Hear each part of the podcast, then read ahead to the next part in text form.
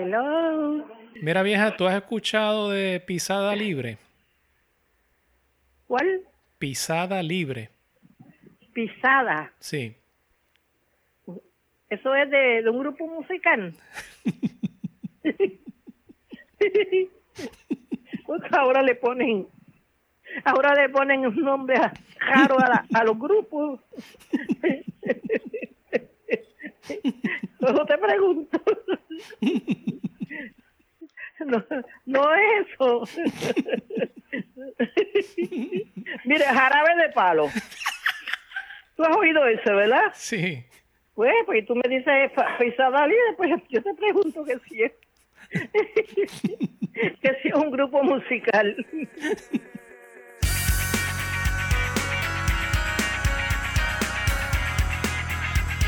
Bienvenidos.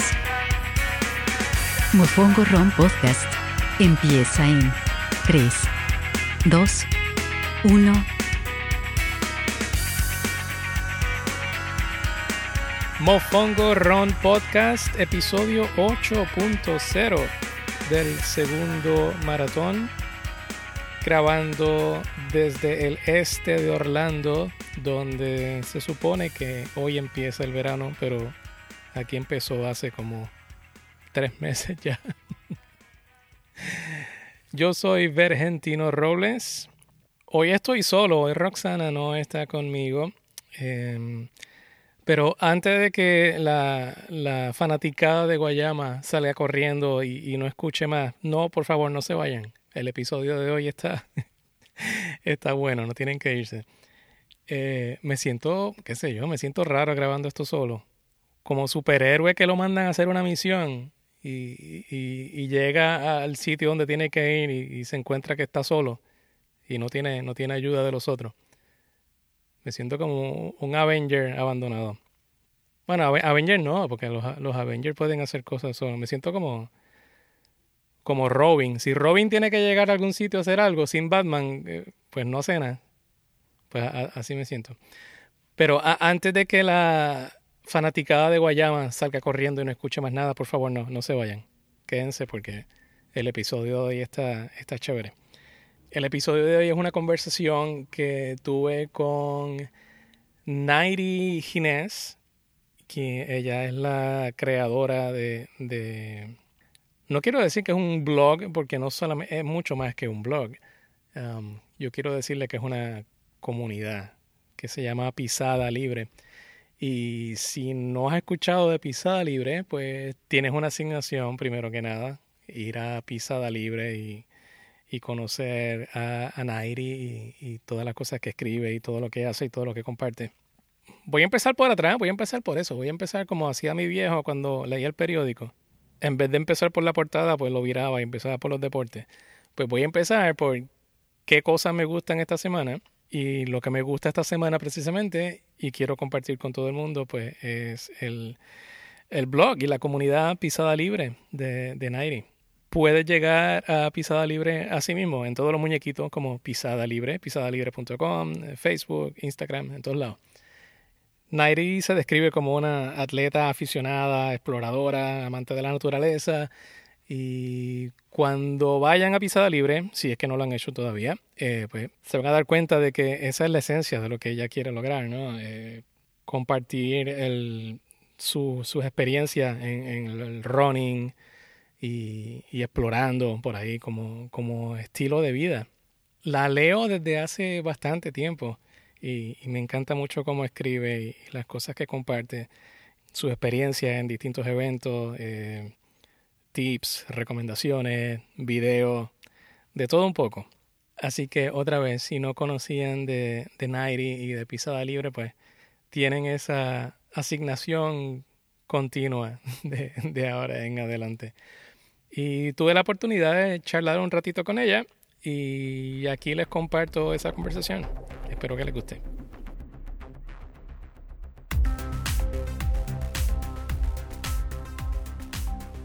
Una cosa que sería fácil para empezar es la pregunta más difícil que te voy a hacer de todas.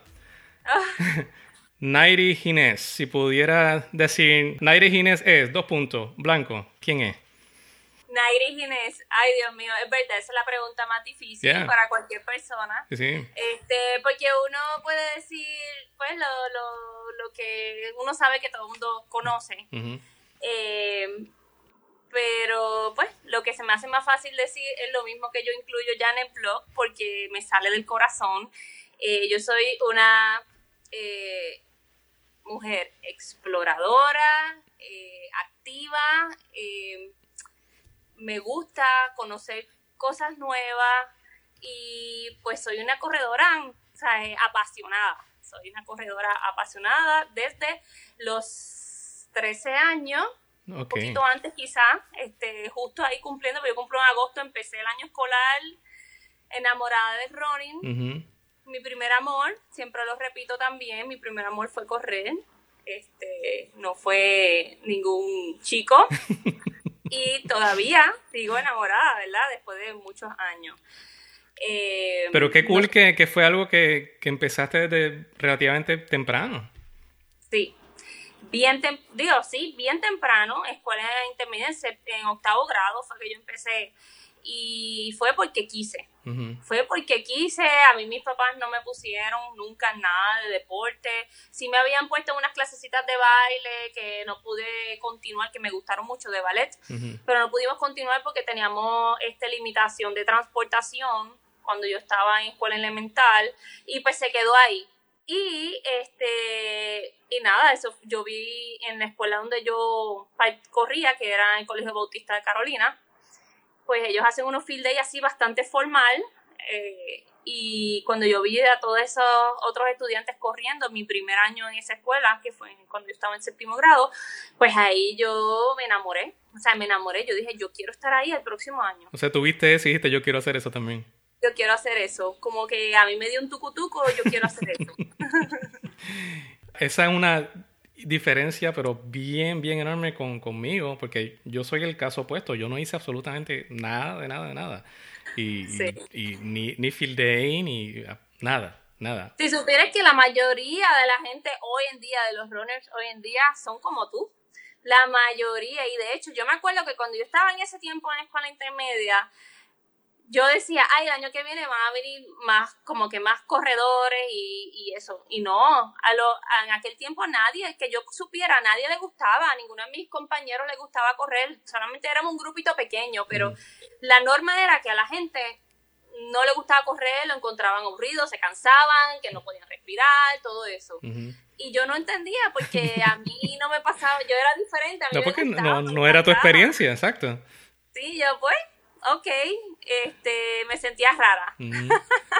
Pero entonces llevaste, em- empezaste como a los 13 años y rápido te metiste a- de, de manera competitiva a, competir. sí, mira, y eso yo lo, yo lo escribo en algunos de mis artículos, porque en aquel tiempo, ¿verdad? Que eso fue en los años 90, y no sé si hoy en día es igual para las escuelas, uno empezar a correr, correr era simplemente hacer eventos, punto. Tú, no, tú como niño joven no vas a decir, ay, voy a correr para ir a yoguear y eso, no, porque me gusta, no, eso no existía en aquel momento. ¿Qué momento era correr para, Para- un equipo? Para competir, Punto. exacto. para competir en un equipo. Así que yo me metí en el equipo y pues era una bacalaíta.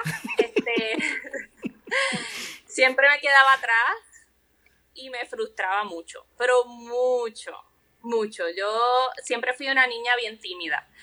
Y correr, yo creo que por eso quizás me encantaba correr, porque a lo mejor ahí encontré esa cosa de mí que a lo mejor se podía expresarme de alguna forma, ¿no? Que a lo mejor se me hacía difícil con la gente o en grupo. Este, así que, eh, pues así mismo como, ¿verdad? Uno quiere ser aceptado, pues al llegar última o no ganar nada, vamos a decir, a veces no llegaba última, pero no ganaba, pues me frustraba también, me avergonzaba, de hecho, me avergonzaba y yo sé que eso le pasa a un montón de gente, a lo mejor lo, intentaron una vez y al perder no volvieron a correr. Pero en el caso mío me encantaba tanto que yo seguí, seguí corriendo, dije, olvídate, yo decía, olvídate, aunque me frustraba, seguía corriendo. Qué bueno que entonces no... O sea, esa frustración no fue suficiente como para pararte y, y- y- Exacto. y quitarte. Porque Exacto. yo también, yo toda mi vida crecí viendo a, qué sé yo, los supernombres en Puerto Rico, Peco González, y uno sabía de Ajá. Peco y sabía de Angelita Lin y todas esas cosas. Sí. Y eso para mí era un, un mundo totalmente distinto a lo que yo estaba acostumbrado y a lo que yo hacía eh, al día a día.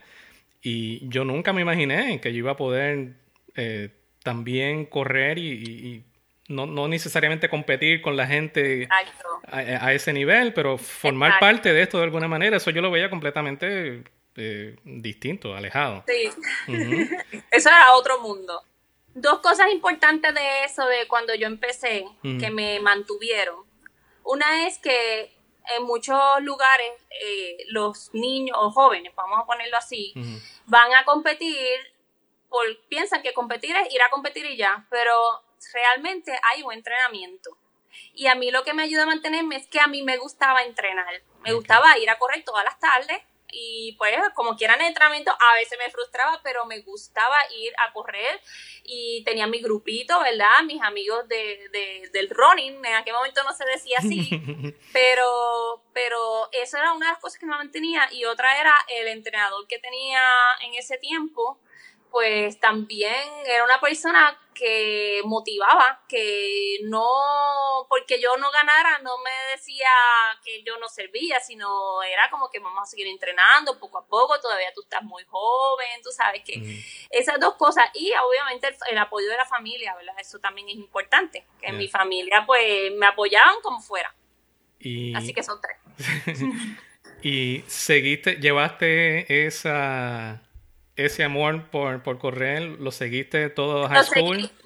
Sí, estuve todo high school, eh, gané alguna que otra medallita en las competencias de colegio, como tercer lugar, en grupo, en relevos y eso, y eh, yo siempre soñaba con estar en las justas eh, de la universidad, yo veía esas carreras, ese, ese evento todos los años, yo no me lo perdía cuando yo estaba en escuela superior, y yo los veía y eso era para mí como que un sueño. Entonces, eh, uno, mi mejor amigo de high school, que también corría y en aquel momento él era el mejor en la escuela y en los colegios, él como que me motivó, dale, trata de entrar a la universidad corriendo y yo no quería porque pues yo no era muy buena, yo siempre, ¿verdad? Perdía. Entonces, dale, dale, y yo, pues está bien, voy a tratarlo. Y pues me comuniqué con el director atlético de la UPR, que en aquel momento era Alers, eh, y, y él me dijo, sí, este, me citó en Parque Central, que yo no sabía cómo llegar a Parque Central, yo guiaba ya en, ¿verdad? Ya estaba, yo guiaba y yo iba así, yo, ¿dónde es esto? Y yo soy de Carolina, ¿verdad? Cerca, pero pues, Carolina Jibarita también, y pues, él me hizo una prueba de 200 metros, y yo lo que corría en la escuela eran 400 supuestamente. Y obviamente yo sabía que yo era una pues, bacalaíta y entonces él me dijo, te voy a aceptar en el equipo porque has insistido mucho, porque yo estuve llamando, llamando, llamando para sacar la cita. Porque has insistido mucho, eso muestra que eres, puedes, ser- puedes ser disciplinada, pero tienes que entrenar. Y yo, ok. Y ya me aceptaron en el equipo. Pero Pero, él me dijo como que no lo hiciste bien, pero te voy a aceptar por eso. Eso fue eh, la UPR Río Piedra. Sí, sí. UPR Río Piedra, Jerezana. Entonces, yo entré ahí por comunicaciones, pero pues a raíz de la insistencia en ese verano antes de comenzar, pues me aceptaron en el equipo, me dieron la beca que era extensión de matrícula y pues yo bien disciplinada, empecé a entrenar, me mandaron con otro coach, con otro entrenador y poquito a poquito. Así mismo empecé. Como quien dice, yo empecé en la universidad, era como volver a empezar porque era un mundo totalmente diferente a lo que yo hacía en high school. ¿Qué eventos hacía en la universidad? En la universidad me pusieron a hacer 800 y 1500, comenzando con 1500 Ok, y después bajé a 800. ok. O sea que eso fue un salto. Yo supuestamente que corría 400. pero yo nunca fui rápida, nunca fui rápida, pero sí logré mantener una consistencia en un paso que me permitió correr 1500. Ok, Y entonces como que al ir mejorando en la universidad, pues me bajaron a hacer 800.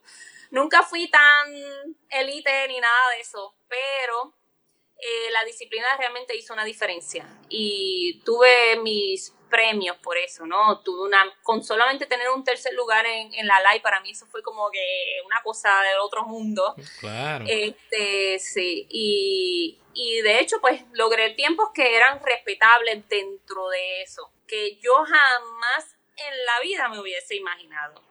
Entonces, ¿no paraste? Entonces, después de la Yupi, Pero yo estaba al último en la universidad, yo estuve cinco años en la universidad. ¿verdad? Los cuatro años live, primer año prepa y cuatro años live, y ya a lo último yo estaba harta. De verdad, eso era pres- la presión y todo, el entrenamiento.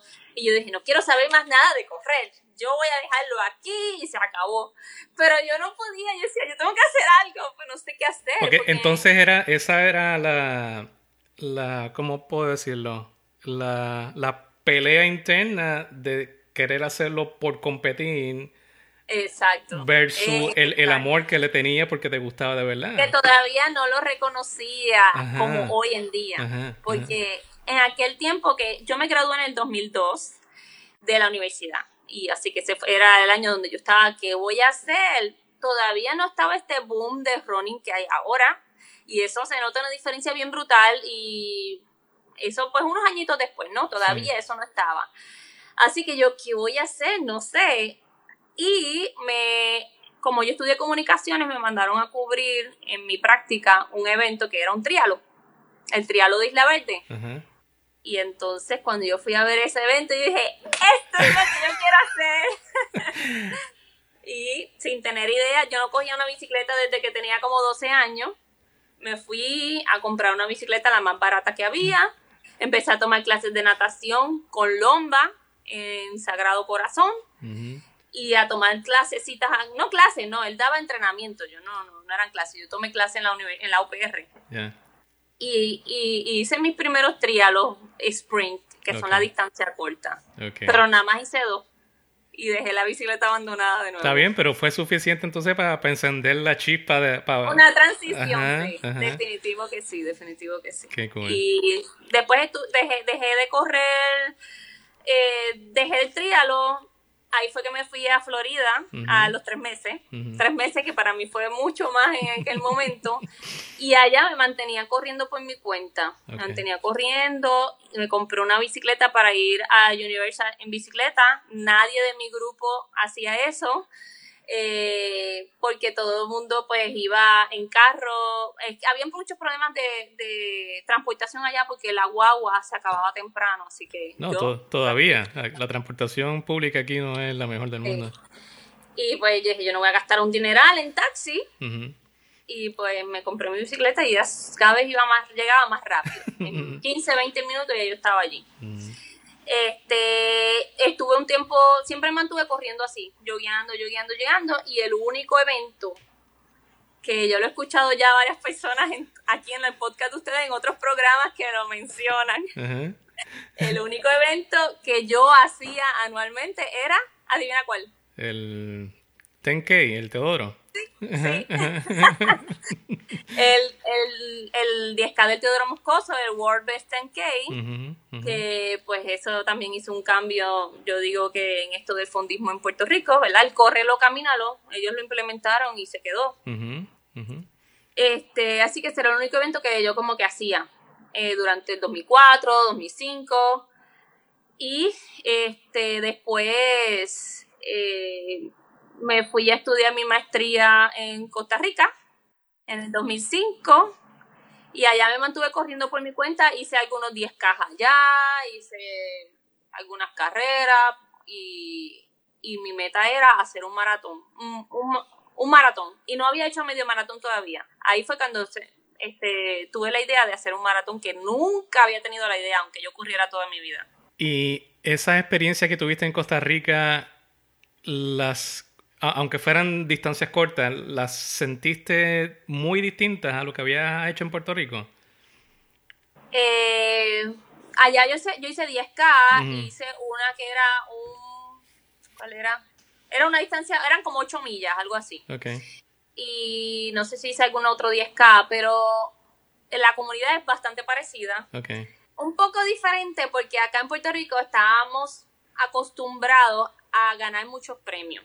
Este, hay premios por categoría de edad, Sí. entonces especialmente las mujeres tenemos mucha oportunidad de ganar algo.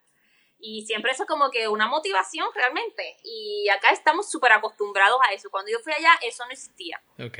Allá era tres lugares el eh, primero y los tres lugares master solamente. Así que eso de premio, que sé yo, como que, ah, como que, ah, qué charro. Pero No, una me, vez, me llama mucho la atención eso de cómo, cómo sucede en, en- en distintos lugares, en distintos países.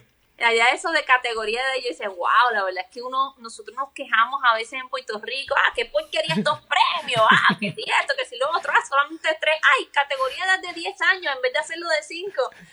Hello, pero en otros lugares eso no existe. Ujú. Somos súper bendecidos en eso porque nos ganamos algo que a veces lo que hace es suplir la gasolina y el y la inscripción, pero pues ahí ganaste algo pues allá no había eso. Así que, pero la comunidad básicamente igual, bastante competitiva también. Poquita gente en términos de jogger cuando yo lo hice, que eso fue en 2005, o sea que más o menos era similar acá para aquel tiempo. No sé, yo me imagino que ese boom fue mundial, así que ahora debe ser diferente. Y eso, bueno, eh, eh, debe estar eso más en ti que otra cosa, ese, ese, esa manera de pensar, ese en querer explorar lugares nuevos y eso. Pero a donde quiero llegar es que terminaste corriendo el maratón de la, de la muralla china. Sí, sí. Mira, eh, Cuéntame de eso. ok, ok, saltamos a... No, va- va- vamos para adelante y para atrás, olvídate. Vamos, años, vamos ¿sabes? para adelante y para atrás aquí. eh, la muralla china, a mí me enviaron un link una vez sobre los eventos, que solo tiran en Facebook, los eventos así más eh, difíciles o brutales. Sí, lo- Y salía ese maratón de la muralla china, entre otros. Pero yo desde años antes siempre deseaba ir a China. ¿Te llamaba la atención eso? Me llamaba mucho la atención por toda la historia y los monumentos históricos y porque es una cultura totalmente diferente. Eso me llamaba mucho la atención. Y cuando yo vi, eh, me mandaron eso, mira, pensé esto y, y pensé en ti porque como yo siempre he sido como de explorar aquí y allá y correr y esto. Y yo, de todas esas carreras, la muralla china. Esa es la que quiero. Pero nada, lo dejé así, como que uno ve eso y uno lo ve lejos. Uno dice, eso está lejos, eso debe ser súper caro, debe ser súper difícil. Y como que uno mismo se pone las limitaciones. Y yo misma también me las puse y dije, como que, pues a lo mejor algún día, no sé, lo dejé así. Dos meses después, una madrugada, tú sabes que de madrugada a veces uno está como que en otra, una nube así. Yo estaba así mirando y eso, y dije, ¿por qué no? ¿Por qué no? ¿Por qué no? Yo todavía, ¿verdad? Estaba independiente, yo era una mujer independiente, profesional, tengo mi sueldo, no tengo hijos, que ahora sí, pero en aquel momento no, tengo que aprovechar. Soltera, pues dije, déjame hacerlo. Y me apunté ahí, rápido. Y yo dije, ay Dios mío, ¿qué hice? Pero, pero sí, es como que esa cosa de que uno no se atreve. Y yo dije, pues sí. Pero realmente, realmente, realmente, el maratón de la muralla china que me habían enviado fue una excusa para yo ir a China, porque yo quería ir a China. O sea, no fui a China porque quería hacer el maratón. Yo fui a China, yo fui, hice el maratón porque quería ir. Porque a China. querías ir allá. Estuve haciendo una planificación bastante extensa para un viaje de un mes entre China e, in- e incluí Japón porque mucha gente me hablaba mal de China y todo el mundo quería Japón y yo dije, espérate, para si algo me pasa en China, arreglar el viaje, voy a Japón. ¿No sé. También, también Japón es una cultura fabulosa y vas a estar relativamente cerca, pues también, ¿por qué no? Y yo dije, yo no sé si yo voy pa- para el área asiática, me aprovechar. No, a Estados Unidos uno se monta en cualquier avión y llega en par de horas, pero allá al otro lado del mundo es un poquito más, más complicado. Sí, Claro. sí. Pero son dos mundos totalmente diferentes, Japón y China. Yo estuve viendo el hace poco el video que hiciste en, en tu blog de, de- un, un resu- resumen de- del maratón de China. Sí. Y aquí en Orlando, obviamente, pues yo corro y aquí no tengo cuestas, aquí yo no tengo escaleras y eh, es como que, ¿cómo es esto posible? 42 kilómetros en, en, en, en escalera prácticamente. Pues mira, esa hay, allá en China hay dos eventos, creo que eran tres, pero dos principales de muralla china. Uno es ese que yo hice, que es más para personas extranjeras. Yo no sabía eso hasta después de haberme inscrito. Claro. Pero como puse a buscar información, ahí fue que me di cuenta. Eh, está ese y hay otro que es de chinos, hecho por chinos, porque este, este maratón no lo hace, lo hace una agencia de viaje que es europea. Lo hace en China y tiene obviamente sus contactos y todo eso, llevan veintipico de años haciéndolo. Pero hay otro maratón que es de China, que ese sí es más hardcore, que corre más muralla china y es más peligroso y todo eso, ¿verdad? Este, anyway, la cosa es que este maratón hecho por esta agencia de viaje no corre las 42 kilómetros en la muralla china. Corre, hay una ruta que es como de 5 kilómetros, Ok. creo que lo que pasa es que tú entras, antes de empezar a, a la muralla china, tienes que hacer un recorrido, entras por un tramo, por un área, haces ese, ese tramo de la muralla china, sales, se van a los villages, entonces para llegar a la, ¿verdad? Unas comunidades rurales que hay allá, pues tú pasas por trails, pasas por pues, la- el, el barrio, las comunidades, unas cuestas brutales, este, es un paisaje también, eso es la mayoría del maratón, es esa área. Ok. Y después vuelves para terminar el maratón y completas de nuevo lo mismo que hiciste, pero al revés, el mismo tramo, de escaleras y todo eso. Y aunque el tramo menor, o las partes menores, ese principio y final en la muralla china, uno lo siente, No, pero si, si que es como si fuera el triple de lo que hiciste. Si tienes que afuera. repetir al final las mismas escaleras de principio, ya en el Lo momento que bajaste lo sube y lo que subiste lo baja. No, no, ya yo, yo, yo me quejo cuando tengo que subir un par de escaleras aquí, par de escalones, y, no- y no, no, no me quiero ni imaginar.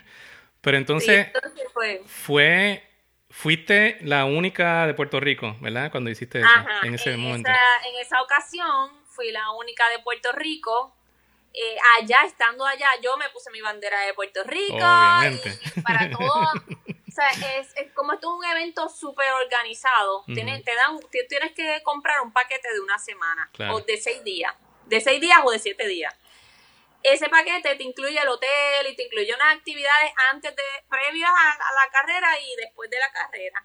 Entonces, en todas esas actividades tú estás conociendo gente de todo el mundo, de lugares que tú no tienes idea que existen y uno a veces siente como que es que ignorante soy y qué país es este.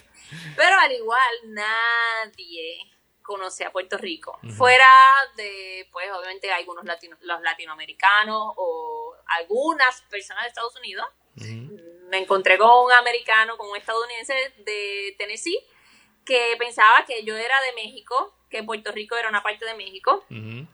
Así que, este, pues, pues casi nadie sabía de Puerto Rico. Estuve todo el tiempo explicando dónde estaba Puerto Rico, de dónde yo era. Así que eso fue una experiencia bien, bien brutal Ah, también. fui- fuiste embajadora en cierto momento también. Exactamente, así mismo. Y es la cosa es que estás compartiendo con la gente que le apasiona lo mismo que a ti. O sea que todo el mundo está como que con un ánimo y con una cosa que es como que contagiosa. Bien chévere. ¿Ese fue el, el primer evento internacional para ti? ¿O, o fuiste a algún otro país Sí, antes? a- No, bueno, fuera de los maratones que hice en Estados Unidos, sí, eh, maratón como tal, sí, porque acuérdate que yo viví en Costa Rica, pues hice mis carreras allí y eso, pero no, fuera de fuera de Estados Unidos, sí, ese es el único evento, porque yo he, he viajado mucho, pero no a hacer evento. De ahí en adelante como que me interesé por hacerlo, por eso es que te había mencionado antes que lo del trail run es parte de, de los planes también. Sí. Ahora mismo, bueno, no, no, no sé exactamente la lista de, de- de todos los accomplishments que tienes, pero ahora has completado varios y, importantes maratones y medios y todo, pero has hecho Chicago, Nueva York, ¿verdad? Sí, mi primer maratón fue Chicago, Ujú. este, en el 2008, y no quería saber más nada de hacer un maratón. Lo sufrí bien brutal. Fue, es, tú sabes, eh, esa sensación de como que, wow, qué brutal, pero no, gracias. ya, lo, ya lo viví, eso era, eso era lo que yo quería, ya yo tengo eso en mi bucket list, se acabó. Pero a los dos meses, alguna gente lo hace inmediatamente, a mí me tardó dos meses. Yo estaba en Nueva York visitando a mi hermana Y me dio con pensar, oye, ¿por qué no entro a la Lotería de Nueva York? Y me obsesioné con entrar a la Lotería de Nueva York. No caí en ese año. Tuve cuatro años que me denegaron. Ujú, ujú. Por eso digo que me obsesioné. El único maratón que yo quería hacer era Nueva York después de haber hecho Chicago. Y no me interesaba ir a ningún maratón. No me interesaba, ah, quiero correr un maratón. No, yo lo que quería era correr el maratón. Correr de Nueva York, ok. Este, y pues en aquel momento ellos hacían, es que, eh, te daban una entrada garantizada después de cuatro intentos, eso ya lo quitaron, Oh, ok. y a mí me la dieron, a mí me la honraron, así que fui en el 2013 a Nueva York, a correr el maratón de Nueva York, y fue una experiencia bien brutal, bien brutal. Este, bien diferente a Chicago, Yeah. y hice un tiempazo, un tiempazo que yo misma no me esperaba, y me cualificó para Boston, así que me fui a correr Boston. Pero entonces te cualificó para Boston y... Pero tú ni lo sabías, right? Tú, tú ni, Ah, exacto. tú ni sabías que había cualificado para Boston. Nada que ver, es que yo siempre sabía que Boston era un maratón que las personas entraban por cualificación Ajá. y cuando pues mi pensar era como que eso era algo casi imposible porque eh, los maratones como Nueva York por ejemplo para entrar por cualif para porque cualificaste es como que un tiempo muy elite Ujú. elite elite elite Ujú. este, así que yo pensaba que Boston era elite completamente y bueno, básicamente son tiempos, lo que ellos piden son tiempos bien retantes, ¿no? Que no todo el mundo lo puede hacer. Eh, lo pude hacer, lo pude hacer por bastante debajo que, que me garantizó la entrada. Como, así que yo no sabía, no tenía idea, hasta que una compañera de trabajo me dijo, mira, felicidades por Nueva York. Tú sabes que mi esposo me dijo que que si que tú cualificas para Boston con ese tiempo y yo me quedé así y eso fue como dos meses después de Nueva York yo eso debe ser invento pero cuando busqué la información dije ¡Ah! es cierto pues Ah. déjame hacerlo y ahí esperé esperé esperé hasta que me dieron el sí entraste a Boston Qué brutal. O sea que has podido completar lo- los tres grandes de Estados Unidos, los tres mayors. Exacto, exactamente. Y Boston, ya tú sabes, la experiencia ahí está, la sufrí mucho también. Y de esos tres, cada uno tiene su experiencia distinta, obviamente, ah, pero, sí, claro. pero ¿cuál de esos tres crees que puedes estar en- como que en el top, en que, que piensas en él como que, wow, esta experiencia no es difícil de Bueno, superar? Como tú dices, y eso es una de las cosas que me fascinan del running, es que cada experiencia es única Yeah. Y a veces no es muy buena experiencia, pero cuando uno la cuenta después como que, che, qué clase de experiencia y es como que... Qué bueno que lo viví también, porque es parte de la vida y uno a veces hasta se ríe de lo que uno le pasa. Sí. Pero de los tres maratones, mi mejor experiencia fue en Nueva York. Nueva y, York, o sea, yeah. mi maratón que me... que- de hecho, en Nueva York, y eso yo lo puse en mi escrito, yo tenía dolor de menstruación bastante fuerte, pero fue, aparte de eso, que fue me ayudó a correr duro, porque quería terminar por el dolor, me la disfruté mucho, mucho. La gente, la ciudad, el- la ruta, todo, me, la me lo disfruté. Y la parte final, el Parque Central, para mí fue mágica. Aunque mucha gente se queja de esa parte porque es así, sube y baja, sube y baja. Eh, a mí me encantó, fue mágico, fue mágico. A, mí Central Park me, me rompió. Al final ya, ya no me quedaba gasolina porque obviamente era mi primera experiencia corriendo en Nueva York y sí sabía cómo era la ruta y eso, pero hasta que tú no estás corriendo, tú no, no tienes idea de, ok, cuán fuertes son los puentes. No, no hay una manera de saber eso hasta que lo estás haciendo. Y, y yo lo dejé todo antes. Lo dejé todo y, y cuando ya llegué a Central Park ya estaba en empty, ya, ya no, no me quedaba mucho. Pues mira, eso mismo es lo que le pasa a mucha gente. A mí no me pasó, porque a mí me dolían las piernas, definitivo. Yo iba corriendo bastante, a un buen paso, iba a menos de 8 a la milla, pero yo entrené para Nueva York. O sea, yo literalmente hice un entrenamiento enfocado a Nueva York, ¿verdad? El entrenador eh, me dio ese entrenamiento y yo lo seguí. Pensando en las cuestas, eh, todo el entrenamiento fue eso, así que por ejemplo la cuesta bien larga, que es uno de los puentes, esa cuesta bien larga de Nueva York, yo estaba en mi mente en Jajome, en Jajome, Puerto Rico, que es uno de los lugares que más usamos para, para entrenar, ¿verdad? Que me encanta. Pues en mi mente yo estaba en Jajome porque yo iba a Jajome todo el tiempo para pensando en eso. Yo no hice unas cuestas muy empinadas, ni la cuesta que yo hice era parecida a la de Nueva York, que es una cuesta larga, pero pues llevadera en cierto sentido, que no Sí. es muy empinada, porque si uno va a veces a otros pueblos, tienes que correr hacia arriba, así bien empinado, o, o bajar unas unas bajadas muy bruscas, pues no, a veces uno tiene que entrenar específicamente para el evento. Y eso fue lo que me ayudó a que en Central Park yo me lo disfrutara y que yo veía mucha gente ahí en ese tramo final parándose. Y yo, pero ¿por qué te Yeah. paras si estás llegando? Yeah. I know. Pero a personas que yo sé que iban a, o sea, que digo, de momento se detenían y yo, yo, pero bendito, no te pares, eh, que ya no queda nada. Sí, e- e- es, algo bien, a mí me, pa- me pasó, que es algo bien, bien fuerte porque sabes que estás cerca del final ya, estás cerca de la meta. Y, y na- nada, eh, Nueva York, con, con todo eso, Nueva York fue mi mejor tiempo y ha sido mi mejor tiempo hasta ahora. Y, Y también Pero- Nueva York, en mi caso, mi experiencia fue mi mejor clima también. Ah. Ahí te puedo decir que eso también ayudó mucho. Fue un clima bien bueno, bien bueno, bien bueno. Fue perfecto porque pues, no estaba caliente, no estaba frío, o sea, estaba frío, pero frío bueno para correr. bueno para correr, Así exacto. Sí, porque a, a principios de noviembre, que es que lo hacen, pues eh, es una tómbola, uno no sabe cómo va a estar el, el clima en ese momento. Y en, Nue- en Chicago y Boston, no sé si Nueva York ha sido tan inestable, pero, ¿verdad? De los últimos, que sé yo, 15 años, no sé, han tenido bastante inestabilidad en el Sí. clima. Sí. En Chicago ha sido bien caliente, ha sido bien frío, a mí me tocó bien frío, por eso digo Mm. que lo sufrí mucho por el frío. También era mi primer maratón, no me preparé como, como me preparé para Nueva York en términos de entrenamiento. Y en Boston, pues no es que estaba súper frío, pero estaba mojado y eso es como estar súper frío. Sí.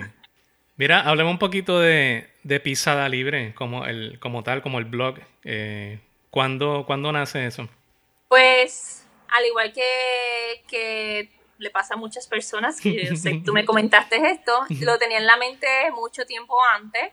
No me había atrevido a hacerlo porque uno se pone pensamientos negativos, uno dice nadie lo va, le va a gustar, nadie lo va a leer, ya hay tantos blogs en este mundo, ¿para qué yo voy a hacer uno? ¿Para etcétera, qué uno más? Ajá. Ajá, uno más, y pues, etcétera, etcétera, etcétera. Así que tuve, eh, siempre lo tuve en la mente de mucho tiempo, pero yo te podría decir que desde que hice Boston, mi experiencia de Boston fue la que me empezó como que a, a sonar, y eso fue 2015. Ok.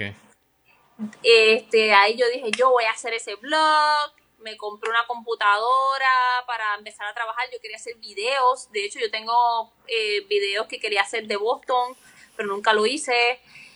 Y pues nada, un año después dije, China va a ser ese primer video, ese primer blog, ahí es que voy a empezar. No pensé que me iba a tardar tanto. Yo fui a, la muralla china en mayo de 2016 y empecé el blog en enero de 2017. Pero mi primer este video, artículo y eso fue la muralla china, La muralla. ¿verdad? Que esa era como que la meta. Así que en el 2017 fue que empecé oficialmente pisada libre. Y me tomó tiempo porque estuve estudiando sobre, sobre blogs, eh, co- aprendiendo. Yo lo hice yo misma, todo, así que yo estuve aprendiendo. Yo misma hice lo del video, lo edité yo misma, así que ahí, ahí fue que empecé. Y desde que empecé, me di cuenta que me encantó mucho, que me encanta y que me apasiona también, ¿verdad? Poder, lo mismo que ustedes, eh, expresar, ¿verdad? Experiencias, poder tratar de, de informar, de motivar a través de mi, de mi experiencia personal. Así que por ahí empezamos con, con Pisada Libre y, y uno va aprendiendo cosas nuevas con el tiempo porque al principio uno tiene una idea y a, a la que va pasando el tiempo uno no se da cuenta y a veces uno va cambiando. Por ejemplo, ya yo no estoy, yo quisiera hacer más videos pero no estoy haciendo tantos videos porque tengo otras prioridades. Claro. Este, pero sí, básicamente eso. Y ya la- también cosas que uno quiere hacer a futuro, pues, pues también van como que modificándose. Uno va aprendiendo paso a paso. Que eso es una de las cosas que, que aprendí estudiando de blog, que te dicen, uno quiere tenerlo todo perfecto desde antes. No vas a tenerlo todo perfecto. Lánzate, lánzate y poco a poco vas a hacerlo. Tuve varias personas que también me motivaron, ¿verdad? En, el transcurso, porque yo usaba mucho mi Facebook personal, como lo hace mucha gente, para poner mis viajes. Yo, yo trabajo en turismo.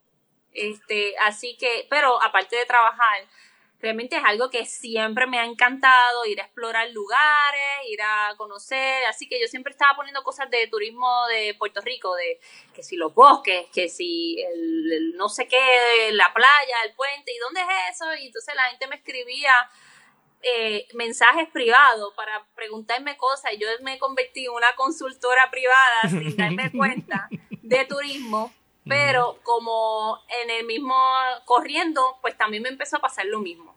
Okay. gente, mira, yo quiero empezar a correr, que tú me dices, esto y lo otro, porque me veía que yo siempre estaba poniendo cosas de carreras y esto y lo otro. Entonces, algunas personas, ¿verdad? Este, fueron como que me dijeron, mira, tú debes hacer algo con eso, debes hacer un blog. Y yo, eso ya yo lo tenía en la mente, pero sí, gracias. Y me puse a pensar, yo estudié comunicaciones. Y yo digo, yo estudié comunicaciones me especialicé un poquito dentro de mis estudios en periodismo escrito y yo dije, ¿por qué yo no puedo? Y eso fue hace muchos años, casi 20, pero digo, pero pues déjame sacar eso, ¿verdad? Yo lo estudié y pues ahí estamos. Y pues que mi idea de pisada libre era combinarlo con turismo.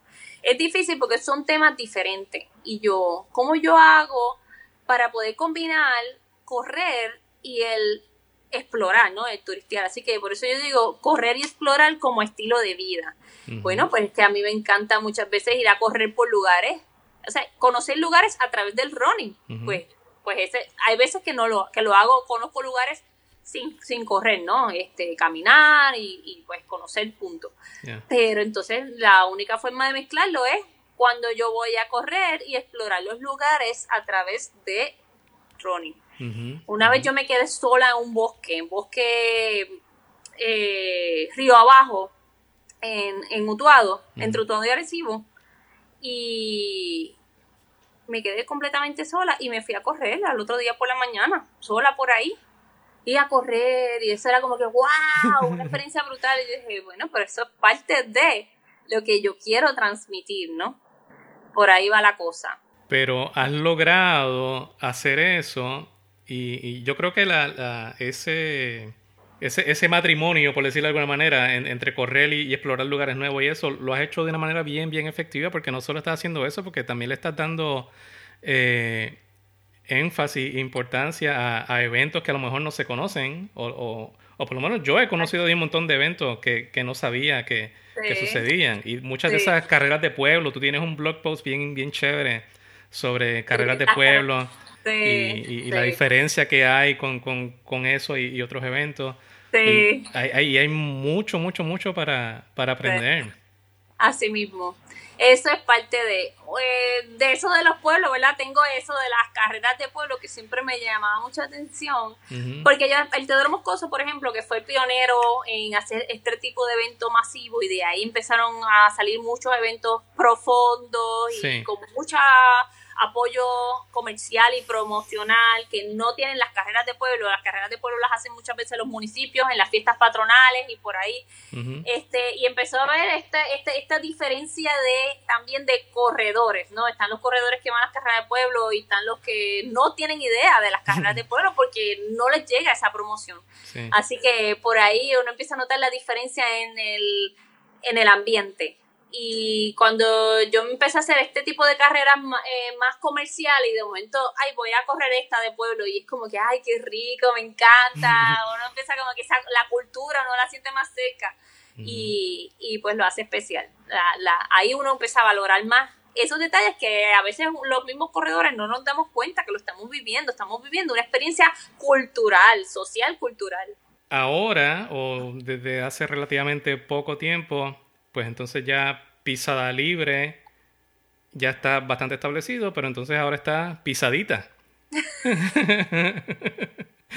que ese es el proyecto más importante ahora, me imagino, ¿right? Así es, así es.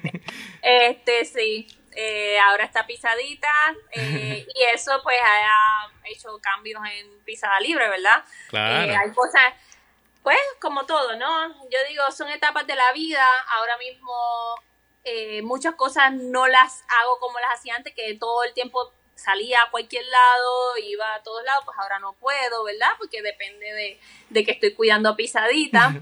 Así que eh, trato de resaltar, ¿verdad? Lo que puedo hacer con ella. Eh, que a veces la gente dice también lo mismo que cuando corría en high school, ah, perdí la carrera, no voy a seguir. No, pues lo mismo con esto, ¿no? Yo digo, yo no puedo correr todos los días, yo no puedo correr quizás las millas que hacía antes, pero tampoco me voy a detener yo puedo hacer cosas. ¿Qué puedo hacer? Pues vamos a hacerla. ¿Por qué no? Esto también es parte de la vida, es una etapa y así uno va, ¿verdad? Este, comportándose con eso. O sea que, que me estoy disfrutando esto también, estos cambios que a veces deseo hacer un 10K como hice el domingo, que no lo hacía hace muchos meses, wow, qué brutal, me lo disfruté, qué bien, pero no necesariamente es que no me disfruto lo otro, ¿no? Es que eh, son etapas diferentes. Y ese es el mensaje que básicamente trato de llevar también porque eh, la idea es que la gente se motive, ¿verdad? Que se motiven, que, que quizás pasan por otro tipo de cambio y eso no quiere decir que ya se acabó, ¿no? Yo tengo otro artículo que se trata cuando llegan los cambios y que pueden ser lesiones, que eso es bien común, ¿verdad? Aquí todos los profesores hemos tenido lesiones, pueden ser cosas familiares, pueden ser económicas, trabajo, pero dentro de eso, ¿cómo te puedes ajustar? Algo puedes hacer por ti mismo porque es tu salud, salud mental, salud espiritual, salud física. Así que algo puedes hacer. Básicamente eso. De repente, a lo mejor antes se te hacía un poco más fácil ponerte los tenis y salir a correr a cualquier lado, pero entonces ahora te ve la necesidad de, ok, voy a salir a correr, pero entonces tengo que buscar un lugar distinto porque me voy con el coche. Y, Pero entonces te da la oportunidad de conocer también otras cosas y compartir esas cosas nuevas que estás aprendiendo con, con, todo el mundo. Mira, si supiera que una de las cosas por las cuales yo como que me daba miedo tener hijos era eso, ¿no? El no poder hacer lo que me dé la gana en cualquier momento. Claro. Pero aprendí que me lo disfruto, que me disfruto llevarme el coche también, este, y no sé, uno lo empieza a ver todo diferente. Por ejemplo, a, yo empecé a usar el coche cuando la bebé ya estaba un poquito más durita, ¿verdad? Este, después de los seis meses, pero igual no podía estar en lugares donde hiciera mucho, ¿verdad? Movimiento por, por no hacerle daño ni nada. Eh, y en aquel momento es diferente ahora que ya, ya tiene un año y pico, que ya camina. Eh, en aquel momento pues yo la ponía en el coche, este, siempre estaba pendiente de ella, pero ella estaba en el coche todo el tiempo y siempre se dormía y cuando se dormía a veces le ponía el coche en un ladito, hacía mi back to o las repeticiones al frente del coche así, ella dormía, yo feliz haciendo mis repeticiones en un lugar, en un espacio, ¿verdad? Seguro y me iba. Ahora ya no puedo hacer eso porque ella también quiere salir del coche. Así que ahora yo lo que hago es que mientras voy, hago mis paradas, le enseño las cosas, le digo, ayer por ejemplo estábamos frente a la fuente, pues yo le digo, mira, vamos a cantar allá en la fuente, había un chorrito y seguimos, seguimos. Y yo la miro y ya está sonriendo y yo, ok, está bien, está todo bien, le doy su agua, eso, la bajo. Y, y pues, y así uno va aprendiendo. En verdad que yo dije, yo no sabía que yo me iba a disfrutar correr con un coche porque para mí correr es como que hacer un tiempo y, ya, y si el coche me iba a limitar a hacer eso, pero no, me, lo disfruto, son experiencias bien diferentes. Sí, porque venimos hablando eh, lo mismo que estamos hablando ahorita, de que cuando empezaste a correr lo veía, o todo el mundo lo, ve como solo es competitivo. Y, esa transición de que es algo que solamente es competitivo al principio, al día de hoy, de que no, no, no, no, es un estilo de vida, punto. Exacto. Sí, cada experiencia uno va aprendiendo eso. Mira, eh, yo cuando empecé el blog, o desde antes de empezar el blog, yo quería tratar de no ser tan competitiva. Porque yo aprendí eso, ¿verdad? Fui competitiva en la universidad, fui competitiva en la escuela. Después, pues, eso ya estaba en mí, estaba en ese ambiente y me gusta competir, pero no siempre. A veces uno como que se cansa. Y, y entonces cansarte no significa que pues entonces tienes que dejar de correr, no, porque hay otra forma de ver las cosas. Entonces, eh, siempre he tenido esa lucha interna, ah, como los muñequitos esos, ah, no, no, sí, compite, no, el, no. El angelito y el diablito. El angelito y el diablito, eh, sí, ah, no. Este, siempre he tenido eso, pero cuando entrené para la muralla china, ahí específicamente, esos dos sí que se dieron a los puños, pero bien brutal. Pero una cosa, porque la muralla china tiene escalones, esto y lo otro, y yo, no, yo lo quiero hacer en menos de tanto tiempo. No, no, no, tómalo relax, tú no estás para estar súper entrenando ahora, cógelo con calma. Entonces, tener que yo pararme en medio de un ron para subir unas escaleras, eso para mí era como que yo no me paro corriendo, aunque yo vaya bien lento, yo no me paro corriendo. Pues sí, párate. Y eso era ahí, ahí, can, can, can. Y ahí poquito a poco como que fui aprendiendo. Así que ha sido una transición también eso y tratar de expandir, ¿no? La visión. A veces quiero ser competitiva, pues chévere, pero también tengo la libertad de no serlo. Que eso es algo importante, el sentirse libre, ¿verdad? Como pisada libre. el sentirse libre de si no quiero ser competitiva y disfrutarme la hoja del árbol o lo que sea que vea, la hormiga, mira una hormiga ahí, pues qué bueno pues disfrutarlo. Y parte de eso de disfrutarlo fue lo que me hizo comenzar con los running tours. No sé si tú sabes que yo he hecho algunos running tours, unos este, recorridos guiados, eh, ¿verdad? Simplemente por gusto. Eh, lo hice en Jajome, que es un lugar que nosotros corremos, fue mi primero y lo quise hacer para celebrar el año de pisada libre corremos, todo el mundo corre por ahí, corre por ahí, y yo siempre que corría veía cosas que decía, wow, esto aquí es como que espectacular para conocer más a fondo. En cada esquina hay una historia que uno no conoce. Sí, mira, allá tú tienes unos paisajes increíbles, pero de esos paisajes tú puedes hablar de Puerto Rico, de la naturaleza de Puerto Rico, allá tú tienes unas casas históricas, ¿verdad? Está la casa gobernadora, hay casas históricas, hay historia, la historia de cómo se hizo esa carretera, todo. Y como que, pues por ahí, e, el, el valorar eso que está en nuestro entorno, que a veces cuando uno está muy competitivo no lo ve, pues también es algo que siempre he querido como que expresar, mira, tranquilo, si no te sabe bien competitivo, puedes seguir corriendo y disfrutarlo de otra forma. Y de esa manera está haciendo, matando un montón de pájaros de, eh, a la misma vez, porque turismo, bueno, matar pájaro no, no, no, es la mejor. Ah, sí, a mí no, es la mejor analogía. Empiezo en esa frase, pero digo, no puedo decir eso. No, no, voy a matar los pájaros. No, es la mejor analogía.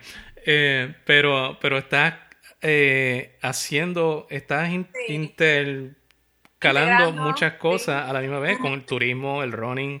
Y, Exacto. Y, es todo lo que te apasiona, es todo lo que te gusta. Exacto, así mismo. Esa, es pisada libre. Eh, yo creo que ya lo contestaste, pero si pudieras decir que has aprendido algo de, del running o de este estilo de vida, ¿qué sería? Ay, Dios mío. Espérate, que me pusiste. Te mentí, te dije que la primera pregunta iba a ser la más difícil, pero era esta la más difícil. Esta es más, más difícil. pues del running, yo aprendí desde muy joven a sentirme yo misma, sentirme libre y eh, las experiencias que he tenido en el running me han enseñado a uno, es como una palabra relacionada a la humildad, a la humildad, porque uno aprende a conocer todo tipo de personas sin saber de dónde vienen, eh, a también a saber que la persona que aparenta una cosa puede ser mejor que tú. Así que aquí hay que, hay que ser, ¿verdad? Hay que, hay que ser humilde, valorar todo, valorar todo. Básicamente eso entre muchas cosas, ¿no? Cada experiencia es algo, algo nuevo. Uno aprende a, a ser valiente porque cada vez que uno sale a correr es como un acto de valentía. Eh, muchas veces, a veces como que nos da miedo algo y a través del, ya cuando uno empieza a vivir en el running, uno se lanza más a hacer otras cosas que no necesariamente son de correr. Porque, ah, si yo hice esto, puedo hacer esto otro. Si esta persona hace esto, yo también puedo hacerlo. Si somos básicamente lo mismo. O sea, y así que el correr también ayuda mucho a uno a tener más valor, ¿no? A, ser más valiente, a hacer otras cosas. llegando a la meta.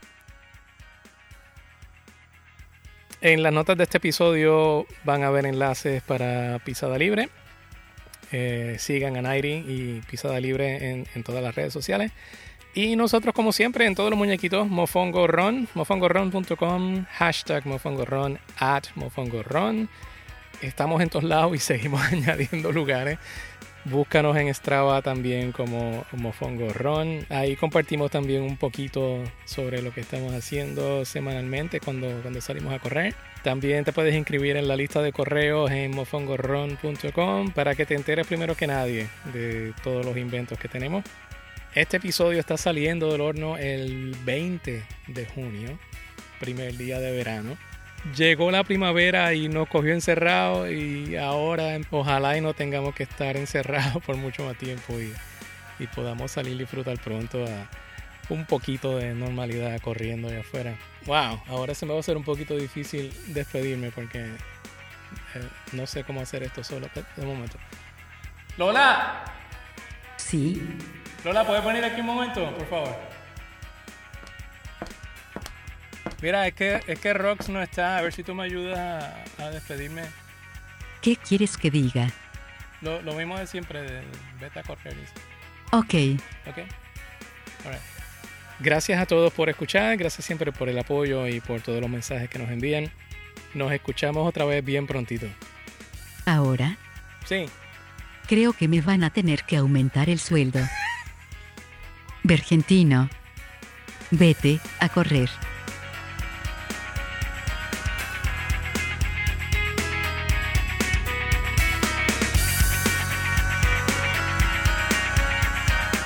Mofongo Ron Podcast se cocina entre Gainesville y Orlando con mucho cariño y ciertos toques de terquedad.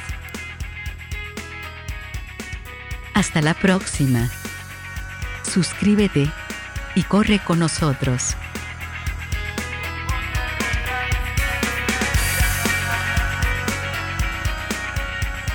¿Cómo rayo yo puedo lograr la foto perfecta flotando en el aire como tú? Explícame eso. Es bien fácil. Yo lo he dicho, mira, es fácil. Da, dame, dame los tips, ¿cómo lo hago? Pues mira, pones el, el, el, la cámara o el teléfono en timer uh -huh. y brincas y ya. brincas como, eh, empiezas a dar pasos corriendo y brincas así como si estuvieras corriendo y ya. brincas como si estuvieras corriendo.